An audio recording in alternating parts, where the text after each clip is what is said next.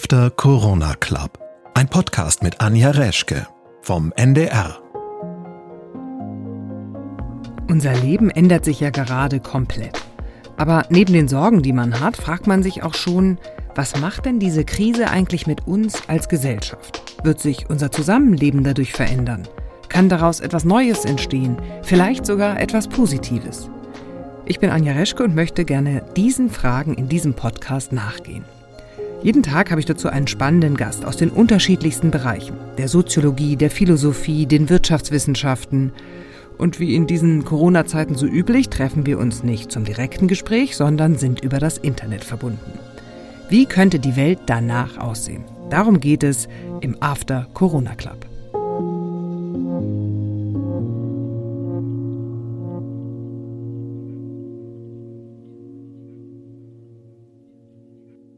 Und unser Gesprächspartner dafür ist heute Borwin Bandelow. Er war Professor für Psychiatrie und Neurologie an der Universität Göttingen und hatte ziemlich viel mit Menschen zu tun, die Naturkatastrophen überlebt haben oder Kriege oder auch andere Krisen bewältigt haben.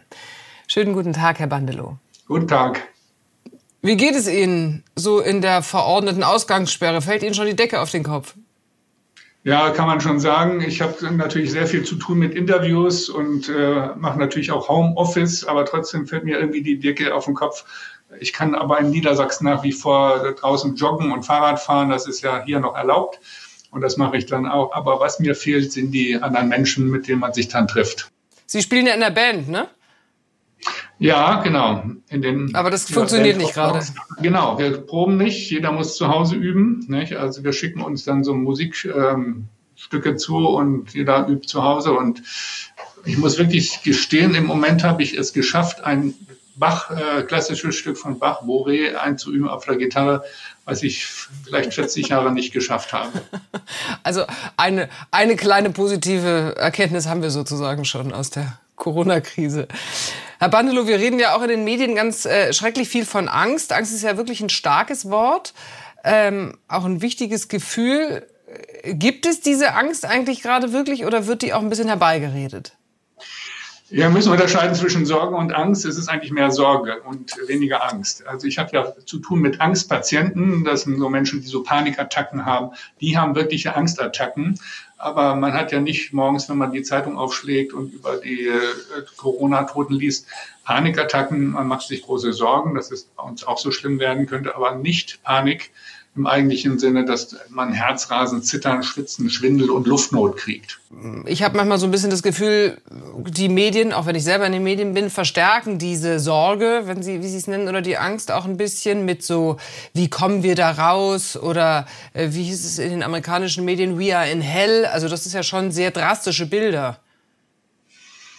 Ja, ich glaube nicht, dass die Medien schuld sind an, der, an dem derzeitigen Zustand. Ähm, es ist immer so, wenn eine Gefahr neu und unbeherrschbar erscheint, und dazu gehört eben Corona, da haben die Menschen äh, sehr viel mehr Angst davor als vor bekannten Gefahren.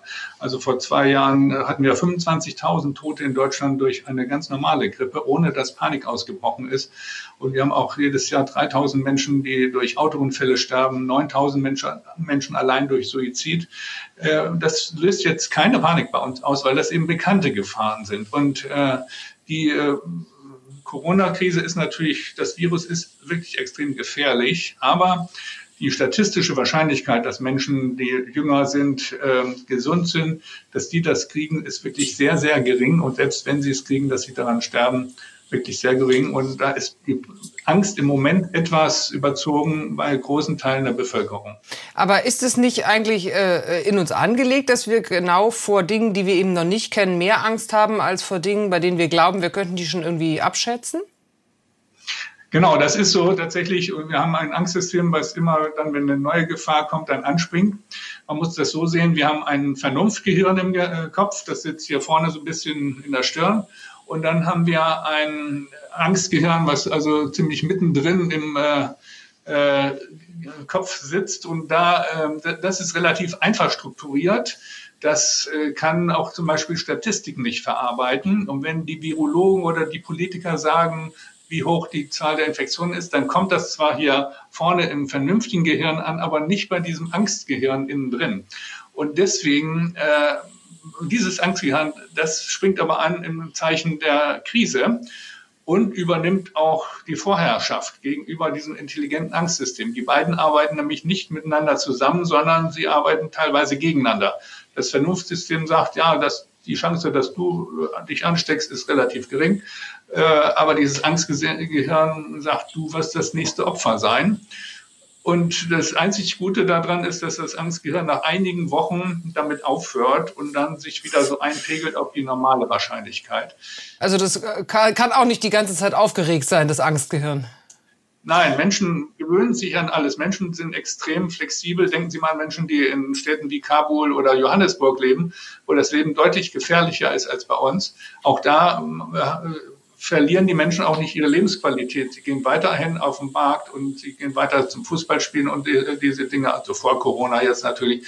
Äh, aber diese Dinge äh, sind, ähm, ähm, das, die zeigen eben, dass Menschen einfach flexibel sind und sich an alles gewöhnen. Auch die Deutschen haben sich in dem letzten Weltkrieg auch daran gewöhnt, dass die Bomben flogen und haben ähm, dann auch nicht ständig Angst gehabt. Aber es könnte ja sogar sein, dass wir diese Angst gerade sogar brauchen, damit die Leute eben nicht unvorsichtig werden und wieder in alte Gewohnheitsmuster zurückfallen.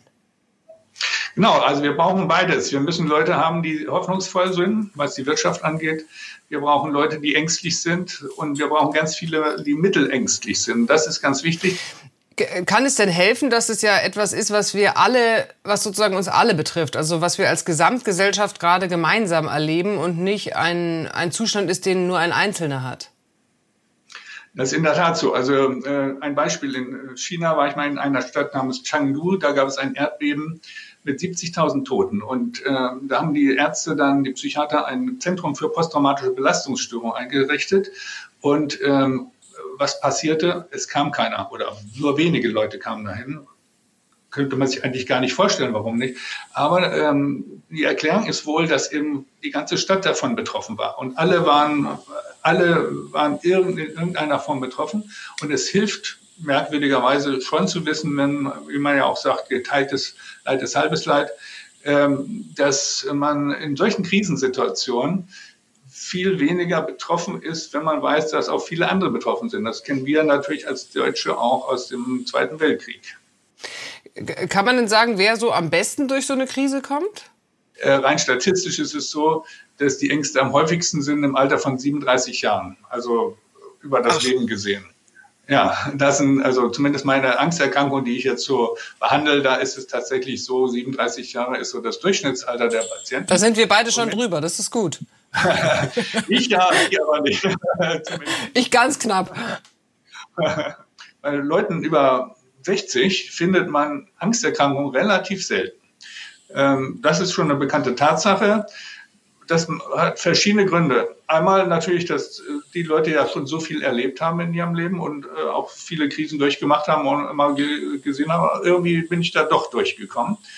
Das ist der eine Punkt, aber es hat auch so neurobiologische Hintergründe, dass unser Gehirn so eingestellt ist, dass wir ab einem gewissen Alter alles etwas äh, weniger ähm, ängstlich sehen.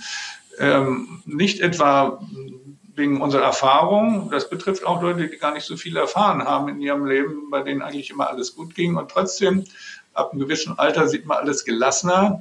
Und deswegen sieht man auch bei vielen Rentnern, die jetzt gerade in Einkaufsläden gehen, ähm, dass, man, dass die doch sehr gelassen wirken. Manchmal zugelassen.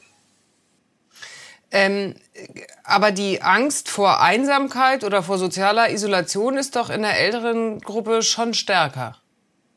Das ist ja genau ja, das, das wovor, was jetzt auch so ein bisschen droht, ne?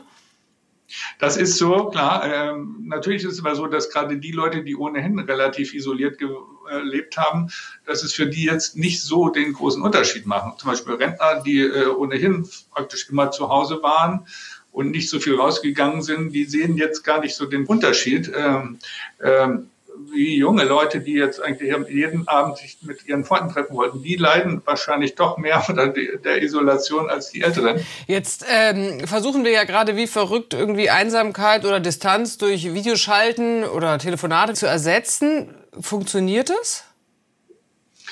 Ähm, natürlich ist es so, man braucht eigentlich die ähm, körperliche Nähe von Menschen. Nicht? Also man hat sowas ja untersucht in der Psychotherapie. Man hat ja, weil der Psychotherapie sehr teuer ist und äh, man ja auch dann hinfahren muss. Und in manchen Ländern wie Australien ist die Entfernung dann eben auch sehr, sehr weit bis zum nächsten Therapeuten. Und dann hat man so Internet-Psychotherapien gemacht, wo man dann entweder gar keinen Kontakt mit dem Therapeuten hat oder wie wir es jetzt machen, eben über eine Videotelefonie. Und äh, die Studien, die das äh, untersucht haben, kamen eben zum Schluss, nein, es ist doch wichtig, dass man den echten Menschen Angesicht von Angesicht, so Angesicht vor sich hat und mit ihm redet und ihm die Hand gibt. Äh, das macht schon einen Unterschied. Und ähm, ganz besonders ist es natürlich, ähm, was den Kontakt mit, mit äh, lieben Personen ist, also mit Verwandten oder, oder auch Liebespartnern. Also die Liebe in den Zeiten der Corona, um jetzt mit Garcia Marquez zu reden, ist doch deutlich weniger geworden. Ähm, und da vermissen bestimmt sehr viele Menschen auch diese Berührung.